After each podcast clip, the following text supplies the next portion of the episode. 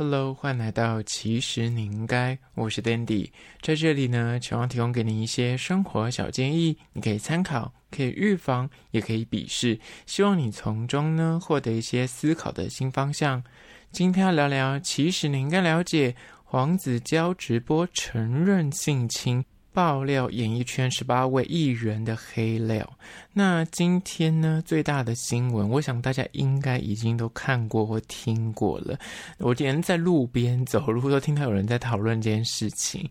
你就知道这个新闻事情有多么的铺天盖地。那就在实际的进入主题之前呢，我要跟大家分享一间非常厉害的板桥甜点店，叫做 Messy Creamy。我不确定念的对不对，它应该是法文。那它地点靠近板桥捷运站，在汉生东路上。那店内呢，提供各式的手作甜点，都是真的是当天做的。我那天去，可能刚开店没多久。我看到那个店家还有他们的呃店员都还在做一些甜点，那他们分为就是一般的那种加热区的呃品相，还有所谓的冷藏区的品相。加热区的品相呢，就是可能像是什么布朗尼、肉桂卷；那冷藏区就是你想象得到的什么啊、布丁啊，然后千层蛋糕啊。起司蛋糕跟他们自己的特色蛋糕品相就对了，种类蛮多的，而且这个店家有三层楼。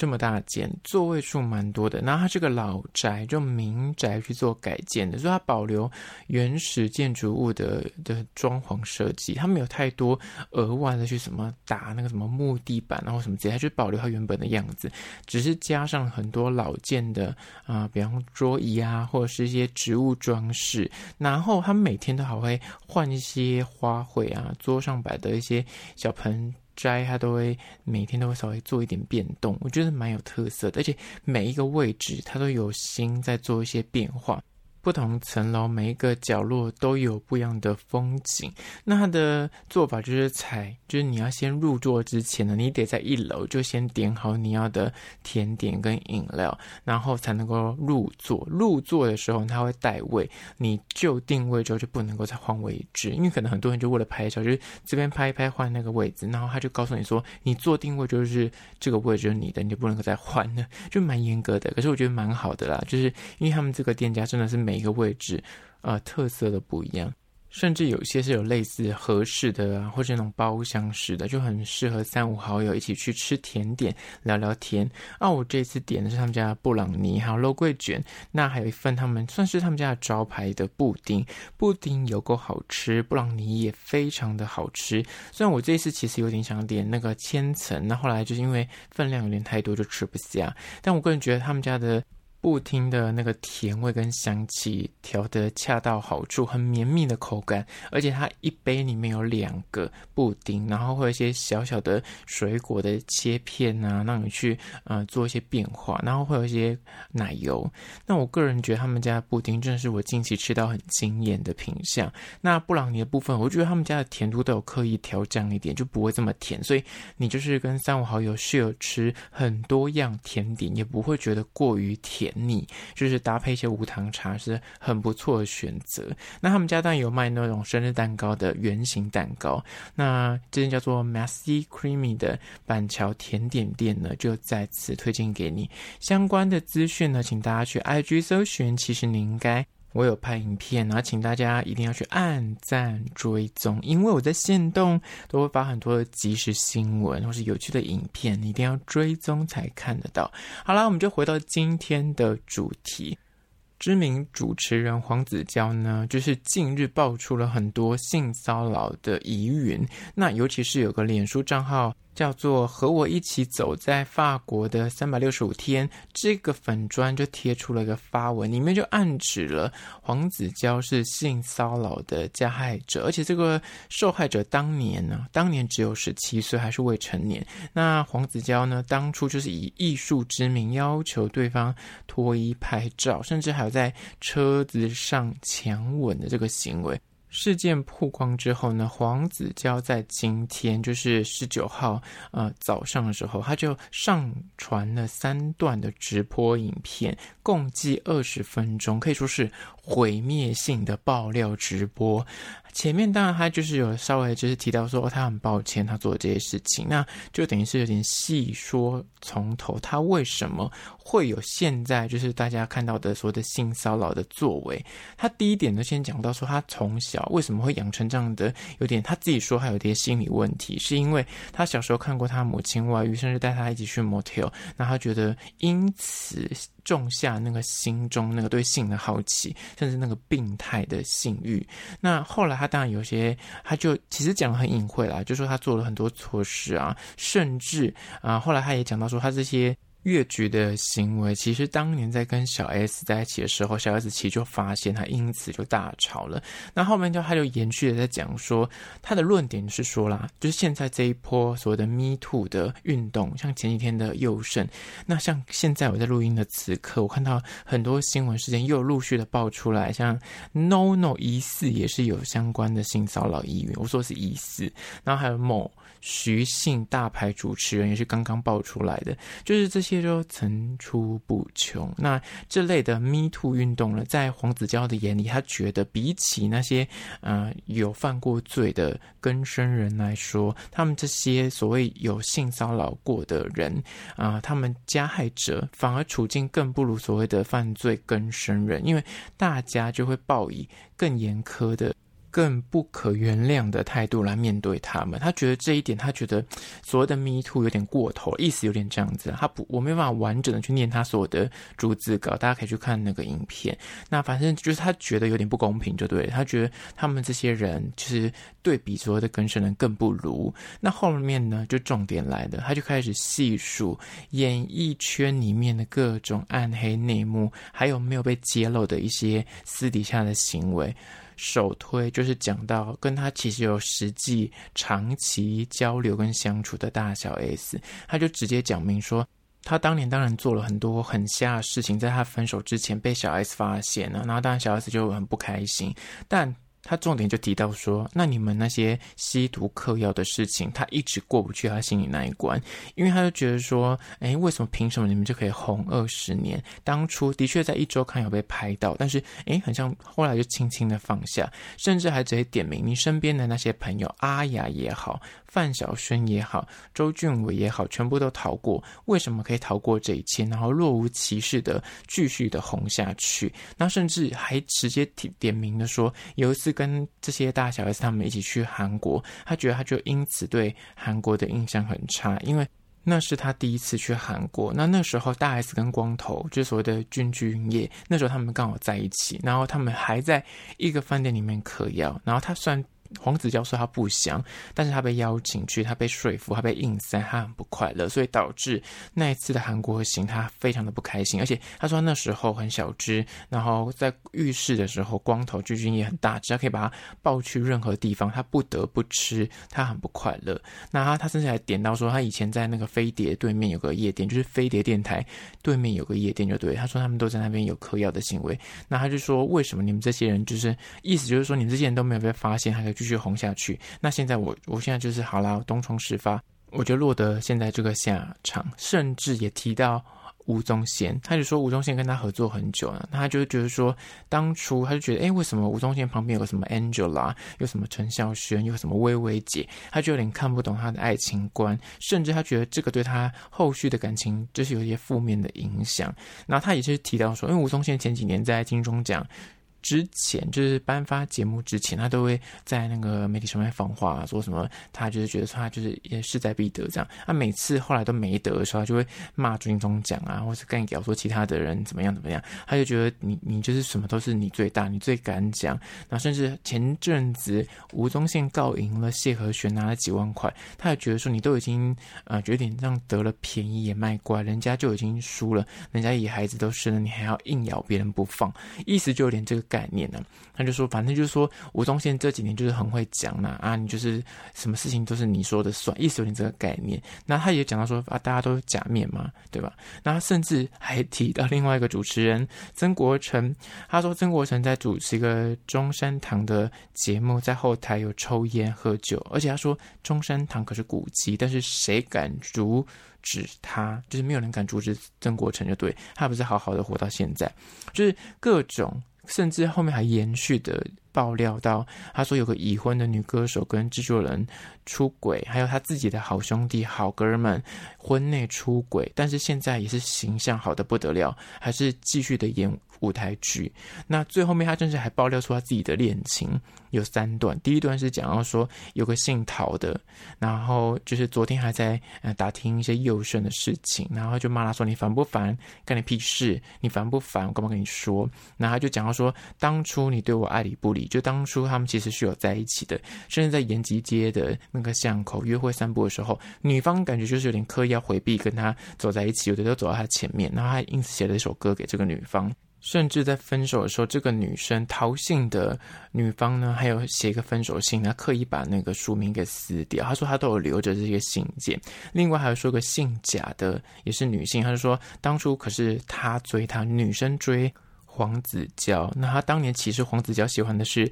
蔡灿德，然后突然也是就是跟黄子佼可能是有交往，后来又分手消失，他就觉得是什么三小，然后也直接点名说当年跟呃黄子佼交个有一些暧昧新闻的夏雨桐，他还说啊明明就有在一起，啊你为什么不承认丢高？就他就把他以前的那个女朋友拿出来细数一番，那当然他陶姓跟贾姓没有明确指出是谁，但现在网络上大家就是传言。就是说，哦，陶是谁，然后甲是谁这样子。那后面他最后面影片就分三段嘛。第一段其实是在抱怨这些事情跟爆料。第二段开始呢，开始因为时间长度的关系，他就开始感谢他的老婆，然后感到非常抱歉，也希望就是在听了大家可以多照顾他老婆跟他的小孩子。那其实那时候我看到这个直播，我跟上直播，他刚上架大概半小时左右的时候，就刚好看到，所以我就完整看完。我看完一遍之后，我觉得太震惊，我就看第二遍，因为想说。我有听错吗？我刚刚是不是有 miss 掉一些重点或 keyword？我觉得他在听了第二次，然后后来我听完第二次之后，就发现，哎，他删掉了。他这个直播的第二段跟第三段，基本上就是。琢磨在孟耿如，就是很感谢他。他本来没有预期到他人生会出现一个这样的人，然后他也结婚，然后现在生了小孩子，然后他就觉得很抱歉，很对不起他们这两个人这样子。但听到那边的时候，就说他就是在那个言语之中一直流露出希望大家能够多照顾他老婆跟小孩。我就觉得说听起来就觉得前面因为他有点太暴走，然后后面的情绪又让我听的时候，我就觉得说他是不是像有他自杀的意图？我那时候听就真的有这样。很深的感觉，因为我觉得不太对劲了，对。然后甚至后面就直接挑明了说，他其实有秃头的问题啊，那也直接在镜头上面露出他那个头发的状况。那后续的确听说他那个录完这个直播就搞失联，就再也联络不上。后来这中间，因为我中间都一直在 follow 新闻，就他联络不上这个时间点呢。他的师傅张小燕就有受访，就提到说他很心痛，然后他看到他那个很消极的言论之后就不见了，就失踪了，失联了这样子。那后来是他老婆有找到，那后来现在新闻大家应该都知道，后来就是送医去了。然后孟耿如在下午的时间有出来，呃，就是面对记者有开了一个小小的记者会，就讲了一下说他会一起面对啊，他就是认为他认识的焦哥是已经非常努力在做改变，然后也很努力也想要给大家一个。很正面的反馈。那目前他们需要点时间跟空间。他们是一家人，然后发生什么事会一起面对，然后起弥补过往犯的错误。那就今天晚上，我现在看到的新闻是说，他好像是有拿刀自残，然后就是手臂有一些伤痕，然后身体的躯干左半部也是有一些刀伤。那目前就是还在抢救中，他也没有详细讲述他的状况。那后面其实他的那个爆料文里面呢，还有提到几个其他的庞杂的人，像什么唐启阳。虽然他唐启阳只有讲一句话了，就讲说唐老师，难道你没有秘密吗？就讲这句话而已。那后来唐启阳在下午的时间也发了一篇长文回应这件事情。那像刚说到的那些什么陶姓啊、贾姓的艺人啊，陶晶其实被点名应该是他，因为就是感觉时间点搭上，跟他的姓实在太少了。所以记者也有去询问陶晶莹那边，那有没有什么回应？然后经纪人那边是讲说，这回几个字，就是希望他好好度过。他说陶子姐现在在度假，没有时间回复。因为其实他在直播里面其实讲的有点难听，就是说哦，这个姓陶的当初跟他在一起的时候，有点就是刻意的不想承认啊，然后就是有点高姿态这样子。然后分手的时候也是把他骂了一番，甚至就是现在昨天就是又生爆发这件事情的时候，还想要来听八卦。如果跟你说，你会在节目上讲这样子，就有点有点负面的评论。另外那个假性的女艺人呢，就是大家都要推测，姓贾的也没几个女艺人啊，所以呢，有两个人都有接受访问，一个是贾静雯，贾静雯是回复说啊，我们不是当事人，希望受到创伤的人能够得到更多的爱跟希望，没有正面回应说他是否有跟哎黄子佼有一段过去，就没有直接讲，他只是针对那个性骚扰的人，就希望他们可以得到更多的希望跟爱。那另外一个假姓女艺人呢，就是贾永婕，她只回四个字。真的没有，我个人觉得应该不是贾永婕，因为他们年代有点搭不上。另外有点顺便被烧到的人是阿雅，阿雅在那刚刚的那个吸毒的疑云里面就讲到说，那么大小 S 跟他的朋友，然后有这些指名阿雅跟范晓萱。那阿雅因为最近他应该还在中国大陆那边有一些演出跟工作，他第一时间就在微博贴出了声明，他说他没有做任何就是呃就类似这种吸食毒品的事情，那有必要的话他会拿起法律的武器来保护自己。那大小 S 也在下午的时段终于发出共同的声明，就是表示说，当年呃，就是一周刊的那个性爱趴，因为那个黄子佼在直播论述里面有讲到说，当年就不了了之，就明明就已经被爆出来，但是呃，后来也没怎么样。在大小 S 的这个回应里面，就讲到说，大 S 并没有在那个性爱趴里面。的确，我之前看一周刊的时候，的确那个场子里面大 S 是没有去了。那小 S 后来的确也获得所谓的法院认证是胜诉，就是。一周刊当年跟小 S 有个官司，就是打这个性爱趴的官司，然后来小 S 是胜诉。那当然，他后来也解释到说，因为他有在直播里面直接讲到说，光头具俊曄当年在韩国有类似就是要逼他吃毒什么之类的。然后他就曾经说，具俊曄只是在夜店工作，但是他三番两次被认为是有吸毒。他二零零九年就召开过记者会澄清他没有。那后面这个大小 S 也是动之以情啦，就是说念在过往的情。我们会保留法律追诉权，然后也祝福人在急救的黄子佼早日康复。你的孩子还小，老婆还年轻，人生还有盼望。就是觉得大小 S 他们的那个回应一向都是非常的高明，然后公关能力也是非常的优秀。我觉得他们每次的声明都是完美无瑕、无懈可击。我。个人认为啦，没有任何的讽刺意味。我个人真的觉得他们声明写的都很好。那再下一点就关于说，后来这个新闻事件爆发出来，然后黄子佼被爆说现在在医院里面就是抢救这样，然后这些人也陆续的都跳出来一一的回应了。后来呢，我觉得看到另外一则新闻出来爆料说，在二零一三年黄子佼有自己办过一个人人鱼的摄影展。那这个模特后来又出来就是指控说，当年这个所谓的人鱼的摄影展是有。黄子佼亲自就是拍照，然后把它记录下来，做成一个展览。那有个小模当年就是因应这个邀约，然后就去拍照。刚开始的确就是拍那个主题，那拍一拍就被要求，就是变他跟黄子佼两个人，他要求他脱衣服，然后摆出一些性爱的姿势。本来是跟模特。有互动，这就是有点模仿性爱的姿势，但是是跟假人模特就对。但后来拍着拍着，他就觉得那个嗯氛围不到位，然后表情不够，就黄子佼自己就把衣服脱了，然后甚至还会要求那个被害人要扶着他的生殖器，他继续拍照。然后这个人的话就是有点身心受挫，就是觉得说，哈，就是我就听到你是一个艺人，然后来参加你这个活动，结果你竟然。在拍完照之后，还偷偷吃我豆腐，就对。那后来这些都被掀出来。那讲完这一大片的故事呢，就是我觉得。整个事件呢，就跟唐启阳所发的那个长文，我觉得蛮吻合的。因为他那时候黄子佼在直播的时候就质问了唐启阳说：“你难道都没有秘密吗？”那唐启阳就说：“我有秘密啊，但是一个人可以有秘密，但是你的秘密是否有伤到人，这是重点。”那像我觉得唐启阳的论述是值得大家听一下，就是他觉得你这是模糊焦点，你借由爆料、借由自残，等于是有点淡化掉。性侵这个争议，而且我说实在有点拉人家下水，我个人的感觉，因为你今天。你说要道歉，那你就简单道歉为止。你在道歉完之后，你又开始扯说你从小有母亲偷吃的这个创伤。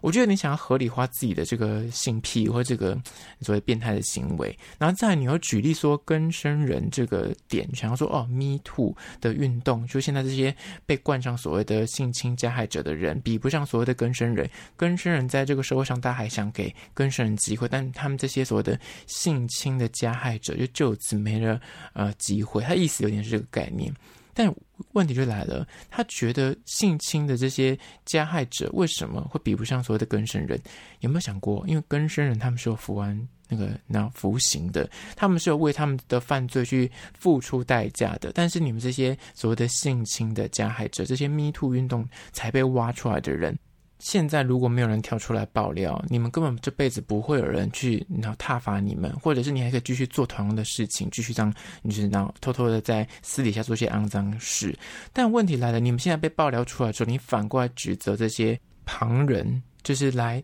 就是现在因为发现了这件事情之后，对你的诶形象改观，或是就是指责你怎么可以做这么过分的事情的人，你们反而觉得说我们应该给你机会，我们怎么可以对你们这么的？赶尽杀绝，但问题是，如果你们没有这些行为跟恶行跟骚扰的时候，别人根本无从去批评你啊。然后再是这些所谓的性侵加害者，你们现在觉得说哇，全世界人都在挞伐你，全世界人都是看你不顺眼这样子，但你们怎么没有想过，你们当初性侵别人的时候，那些被害者没有出来讲的时候，他们内心是有多煎熬？而且我个人觉得。就是就这个道歉，我个人觉得他有点不服，就是他不是内心百分之百对于这件事情，他觉得他有认错，他不是真心的忏悔。对于那些被他骚扰的人，就是我个人会觉得说，你就是牵拖，你知道吗？你牵拖你的父母造就你现在的个性，的确有可能。那你在牵拖说，为什么你今天楼贼了，但是其他人为什么可以好好的依旧逍遥法外？为什么你就是因为这件事情，你就是可能演艺事业就此中断，但是其他那些有恶劣行为的艺人，为什么他们就可以继续的红下去？你就是看不顺这一件事情。我个人觉得啊，应该是因为他就是前面大概两千年左右发生的那个劈腿事件，就跟小 S 的感情，然后来呃曾宝仪介入，他的确在中间大概有十五二十年，真的就是沉寂多年，然后也没有什么工作机会，就是整个什么娱乐圈嘛，都有点算是。刻意的就是疏远他、排挤他，那后面真的是到近五年、十年才又复出，然后开始主持很多节目，形象开始扭转过来。我个人觉得是因为你知道，我们这一批人知道这件事情的人已经老了，年轻的小朋友可能对于那个新闻事件不熟，或者是大家已经淡忘了那个新闻事件，所以他当然就是可以慢慢的就回归大荧幕。大家也觉得说，嗯，小 S 都已经结婚，然后生三个小孩子，曾宝仪也都已经有别的男朋友，然后有自己的呃感情状况。况了，那其实大家都慢慢的放下这件事情了，所以他才能够继续的回到舞台前。但就性骚扰这件事情，那是另外一个层次的问题。你你要对比说，其他艺人像什么曾国城在什么抽烟喝酒，那是他个人有没有职业道德的问题。然后吴宗宪这件事情，如果他老婆今天都可以纵容这件事情的话，其他旁人你又有什么好去说嘴的？你懂吗？如果就是张惠妹有办法承受这些事情，那吴宗宪那是他跟他老婆自己的。感情问题，旁人又何必去那样说话呢？当然，大小 S 疑似吸毒，然后甚至有点逼迫黄子佼跟着一起服用的这个状况，可能就涉及一点犯罪。但其实切开来说，你今天性骚扰，你是让别人受害；你今天吸毒。你影响的是你自己，当然，你如果逼迫别人吸毒，那是另外一回事。那我们切开来说，单纯吸毒这件事情，他害的是他自己，他自己要去接受惩罚就好了。但是你今天性侵，你是你知道，你是影响到别人，你今天是造成别人的阴影，而且你自己。已经不是第一次，是累犯。因为就他自己的陈述里面讲到，他跟小儿子在就是谈恋爱的时候就已经做过这些荒唐事，一路延烧到刚我另外报的这个案子，二零一三年，中间又历时了十几年。那。啊，不就是因为没有人出来爆料，所以才导致你一而再、再而三的累犯，不是吗？如果当年小孩子那个时候出现了一个就是真的被你性骚扰，然后出来爆料的人，是不是有可能你后面这十几年就没有办法再做这些事情了？那你现在还会反过来去指责别人说，为什么这些人活得好好的，然后为什么你就是嗯，就是你觉得你就是没有机会，没有再给你改过自新的机会？的确。就有孟耿如的说法，跟他自己在直播里面的说法，他说他认识孟耿如的这九年就已经改过自新，没有再做任何这样的作为了。那的确，孟耿如也说他认识他之后，他就觉得说他就是一直很正向的人，他也不知道有这段过去。那好，那就就你说的好了，我们就相信你说，这九年来你就真的没有再这样做。那难道你过去做那些事情就不用为那些事情而道歉？你那些以前被你伤害过的人，就是平白无故因为你改过自新的，我就得要原谅你吗？懂吗？这是两回事啊！你你如果今天是之前你有承认你的犯意，你也接受了这些别人的批评过了，然后你也真的就是严重的、很诚心的去道歉过，对于这些被你骚扰过的人，你有做过很诚心的去悔改了，那你说大家不原谅你，这才是有道理的。而是今天不是大家。都不知道这件事情，然后你自己也从来没有去提及过，是忏悔过。那直到有真的被害人出来讲了之后，你才来讲说：“天哪，我已经改过自新了，为什么你们都不原谅我？”啊，嗯，Hello，你之前有道过歉吗？你之前有对于你做一件事情付出过代价吗？没有，一码归一码。你之前那十几年、二十年，你付出的代价是当年小 S 跟你分手，你劈腿哦，不是你之前性骚扰，只是因为可能你就是会有点迁怒，觉得说你已经中间已经度过这个漫长的那沉潜期，然后你现在又要再来一次，甚至。你自认可能这一次是爬不起来了，所以你才有这么大的反扑。但是你要怪谁呢？你只能怪你自己啊。那再来讲一个，你所谓的更生人，你有没有再去？你对比的都是那些现在没有去坐牢的艺人，这些啊犯罪可能不足以被定罪的艺人。那你有没有想过，你如果今天是吴亦凡的话呢？他不是也做类似也是性骚扰的事情，他被关了，那他演艺事业也是就此 all UK 啊？那你没有被关呢？而且当年如果照那个十七岁的就是被害者所说的话，你当年就是性骚扰，可是未成年，这个罪行可能也是很严重的。所以就是你懂吗？你就是有点在脱罪嘛，你就是有点不是打从心底的真心的对你做这件事情感到抱歉，你甚至很后悔，你想要就是。有一些弥补的作为，而不是你是反过来，因为你知道说你的演艺事业可能就此就会归零，然后毁于一旦，你就干脆拖着别人一起下水。但你要说那些艺人做的那些狗屁倒灶的事情对不对？当然也不对，只是说你现在在这个时间点，你如果今天没有被爆出性侵疑云，你去讲这些事情，大家会觉得说哦，你真的是很诚实诶，就是敢于讲出演艺圈的黑幕。但是因为你现在爆出的料是比。他们前面讲这些更严重的事情，你去扯这些东西跟你一起下来毁灭性的那玉石俱焚，那我就觉得我个人真的比较同意唐启阳老师所说的，就是尝试想拉人家下水嘛，就是有秘密的人看谁都是有秘密的，所以你就会觉得说，那大家都不是好人，对吧？就是想要营造出你看嘛，所以演艺圈人大家都是有秘密，大家是暗黑的，大家都不是你台面上看的形象这么好，那你知道就此来抹平你现在就。就是你的真真实性格的你，跟你做这些狗屁倒灶的事情，像被合理化，想要转移焦点。我觉得这才是这整个事件里面，我觉得最黑暗的地方，就是你竟然今天道歉的做法是拖别人下水。那我觉得这才是这他最真实跟最邪恶之处，就是他的人设崩塌的地方，是在他凸显出他这个人最。真实的性格竟然是这样恶劣的人，这是我觉得整个事件让我觉得最值得大家借鉴的事情。就是，嗯，你看那个什么幼生的事情，他的确是第一时间出来道歉，然后他没有去牵拖说，哎，别人也那性骚扰，为什么他被爆出来他就很惨这样子，就是。一码归一码，你今天犯错，你就是对这件事情去认错。你要去怪罪别人，或是别人你看不惯别人说为什么他们没有啊去付出对等的代价，那那是另外一回事。但你就是这个直播，但后面还延续到他现在有那个自残的现象，大家就是会多一点。怜悯之心，也希望他身体健康。但我也觉得，就是希望他身体健康。毕竟他真的，你看小孩子还这么小，然后老婆也还这么年轻，真的就是要，嗯，不要做傻事，就是什么事情都过去。我觉得这件事情其实也有可能，当初他如果很诚心的好好道歉，然后去。就甚至去找回原本被他骚扰过那几个人，真心的，就是跟他们取得他们的原谅，其实是还有机会的。但就是他用这个做法，等于是玉石俱焚，到整个演艺圈的人都没有人敢跟他做朋友啊。当那感觉就是他当初在做这个直播，我觉得他一定有点就是已经。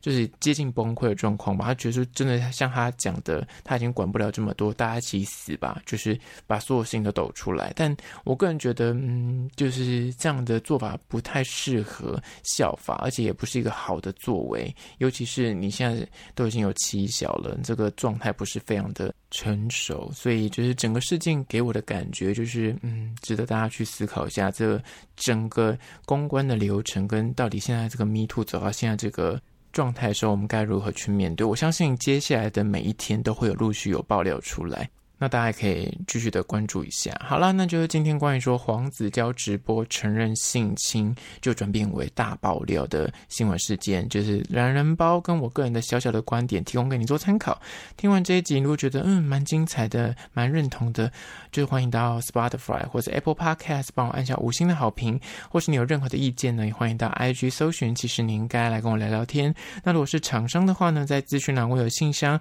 或是你可以加我 IG，其实你应该私讯跟我。联系好啦，就今天的，其实你应该下次见哦。